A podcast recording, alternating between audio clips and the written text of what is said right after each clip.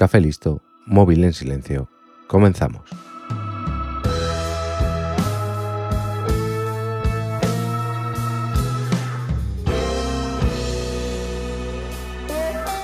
Que Estados Unidos tiene un problema con las armas lo vemos todos menos ellos. Si a la manga ancha para la posesión de armas le añadimos el seguimiento ciego al líder de una secta, tenemos un problema muy grande que solo necesita una chispa para explotar. En el capítulo de hoy te voy a contar cómo una preocupación por el control de armas se convirtió en una catástrofe que posiblemente se podía haber evitado. Hoy en 15 minutos voy a hablarte del asedio de Waco. En 1929, Víctor Eutev, un inmigrante búlgaro que se bautizó en 1919 en la Iglesia Cristiana Adventista del Séptimo Día, en una iglesia local en el sur de California, afirmó que tenía un nuevo mensaje para toda la iglesia.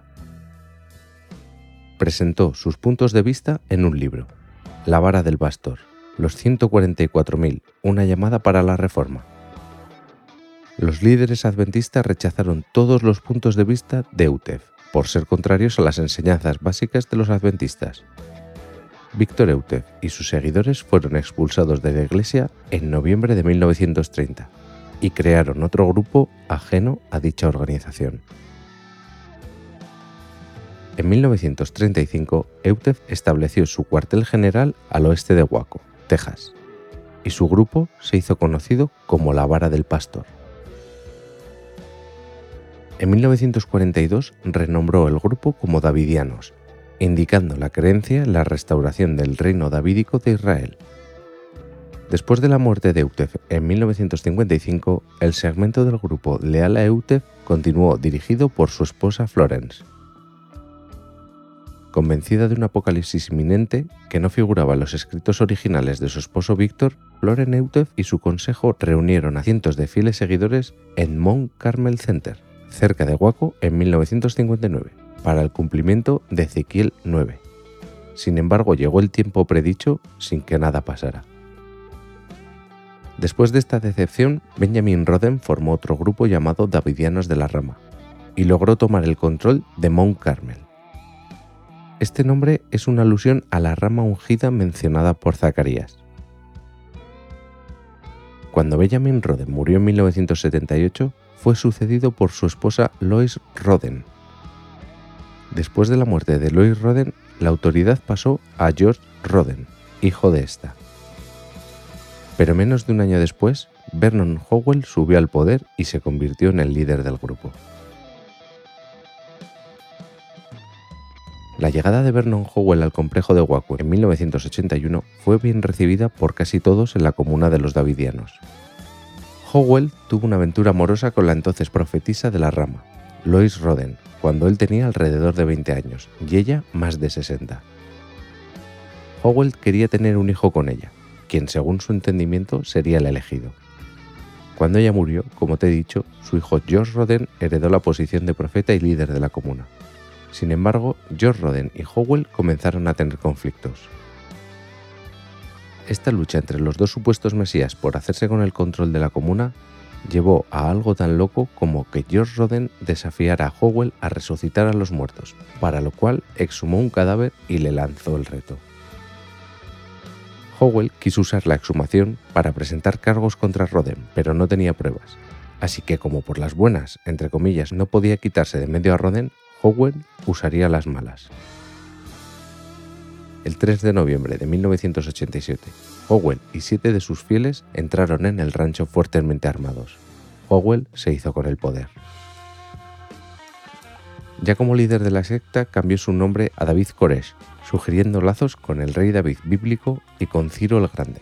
Koresh en hebreo es Ciro. En 1989, Koresh usó este poder como líder espiritual para tomar varias esposas espirituales algunas de tan solo 12 años, para así hacer un nuevo linaje de gobernantes mundiales. ¿Y quién es Cores? Cores nació en Houston, Texas, hijo de una madre soltera de 15 años llamada Bonnie Sue Clark y de Bobby Howell, de 20 años. La pareja nunca se casó. Dos meses después de que Cores naciera, su padre conoció a otro adolescente y abandonó a su madre. Cores nunca conoció a su padre y su madre empezó a convivir con un alcohólico violento. Aunque abandonó los estudios en la secundaria, dicen que a los 11 años había memorizado por completo el Nuevo Testamento. Con tan solo 19 años dejó embarazada a una chica de 15 para después unirse a la iglesia adventista del séptimo día, donde allí se fijó en la hija del pastor. Alegando que había recibido un mensaje divino, le dijo al pastor que era voluntad de Dios que se casara con su hija. El pastor se negó, pero Corés siguió acosando a la chica y metiéndole unas ideas contrarias al mensaje adventista, lo que provocó que le expulsaran de la iglesia. En 1981, como te he dicho, se mudó a Waco, donde se unió a los davidianos. Llegados a este punto ya tenemos a Corés como líder de una secta que controla con puño de hierro y con tres grandes pasiones. Anunciar el fin del mundo, las adolescentes y las armas. Corés era muy carismático y consiguió que llegaran adeptos de todas partes del mundo y el miedo a que le quitaran lo conseguido hizo que se armaran por encima de lo normalmente aceptado en Estados Unidos. La compra de tantas armas hizo que saltaran las alarmas de la ATF, que es la agencia que controla el alcohol, tabaco y armas en Estados Unidos. El 28 de febrero de 1993, la ATF llegó a Mount Carmel con una orden para investigar el lugar, pero los davidianos se negaron a dejarles pasar y se atrincheraron. La ATF intentó entrar, y los davidianos abrieron fuego. Durante las siguientes dos horas, el intercambio de disparos fue continuo. Cuatro agentes de la ATF murieron y 16 fueron heridos. Los davidianos perdieron a cinco hombres. Después de seis horas y tras la muerte de otro davidiano, se impuso un alto al fuego y se intentó negociar con Cores. A estas alturas todo el país estaba pendiente de lo que sucedía allí. La cobertura televisiva era diaria pero semejante matanza no podía ser tolerada, y a la zona llegó el FBI que se hizo cargo de la situación. Los agentes federales consiguieron que Cores dejara salir a 19 niños, que más tarde se demostraría que habían sufrido abusos sexuales. Pero a pesar de que las negociaciones continuaron durante días, no hubo manera de llegar a más tratos, y el FBI decidió asaltar el rancho donde resistían 85 davidianos. El 19 de abril, tras 51 días, el FBI empezó el ataque a los davidianos usando gas lacrimógeno, para así intentar desalojarlos sin provocar más muertes. Pero los davidianos respondieron a tiros, por lo que los federales tuvieron que entrar a por todas con armas de gran calibre y vehículos blindados. A las pocas horas empezaron a aparecer incendios por toda la propiedad. No se sabe a ciencia cierta cómo empezaron los incendios, si fue causa de los propios davidianos o si fue fortuito. Pero las llamas se extendieron rápidamente, provocando una situación increíblemente grave. Entre los intercambios de disparos y el incendio murieron 76 davidianos, de los cuales 16 eran menores. El resto fueron detenidos.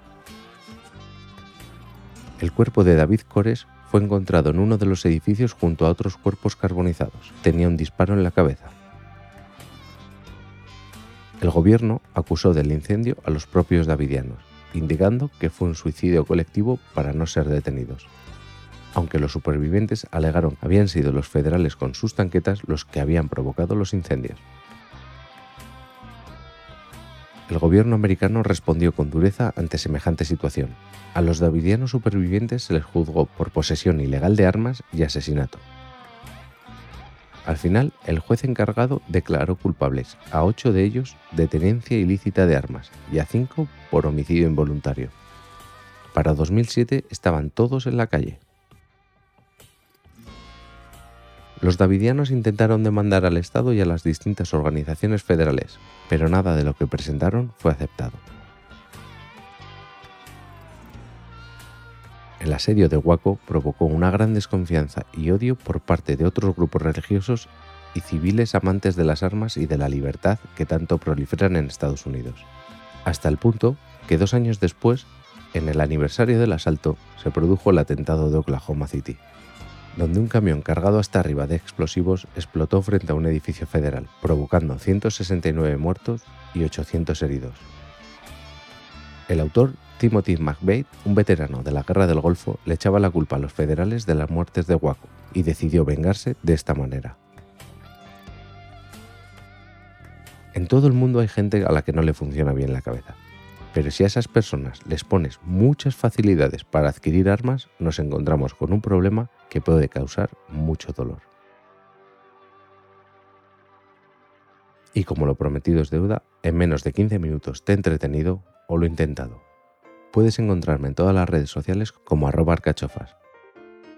Deja tus comentarios y valoraciones en Apple Podcasts, Evox y Spotify. Y recuerda que en Fantasy Factory también tenemos otros podcasts que pueden entretenerte. Un saludo y hasta la semana que viene.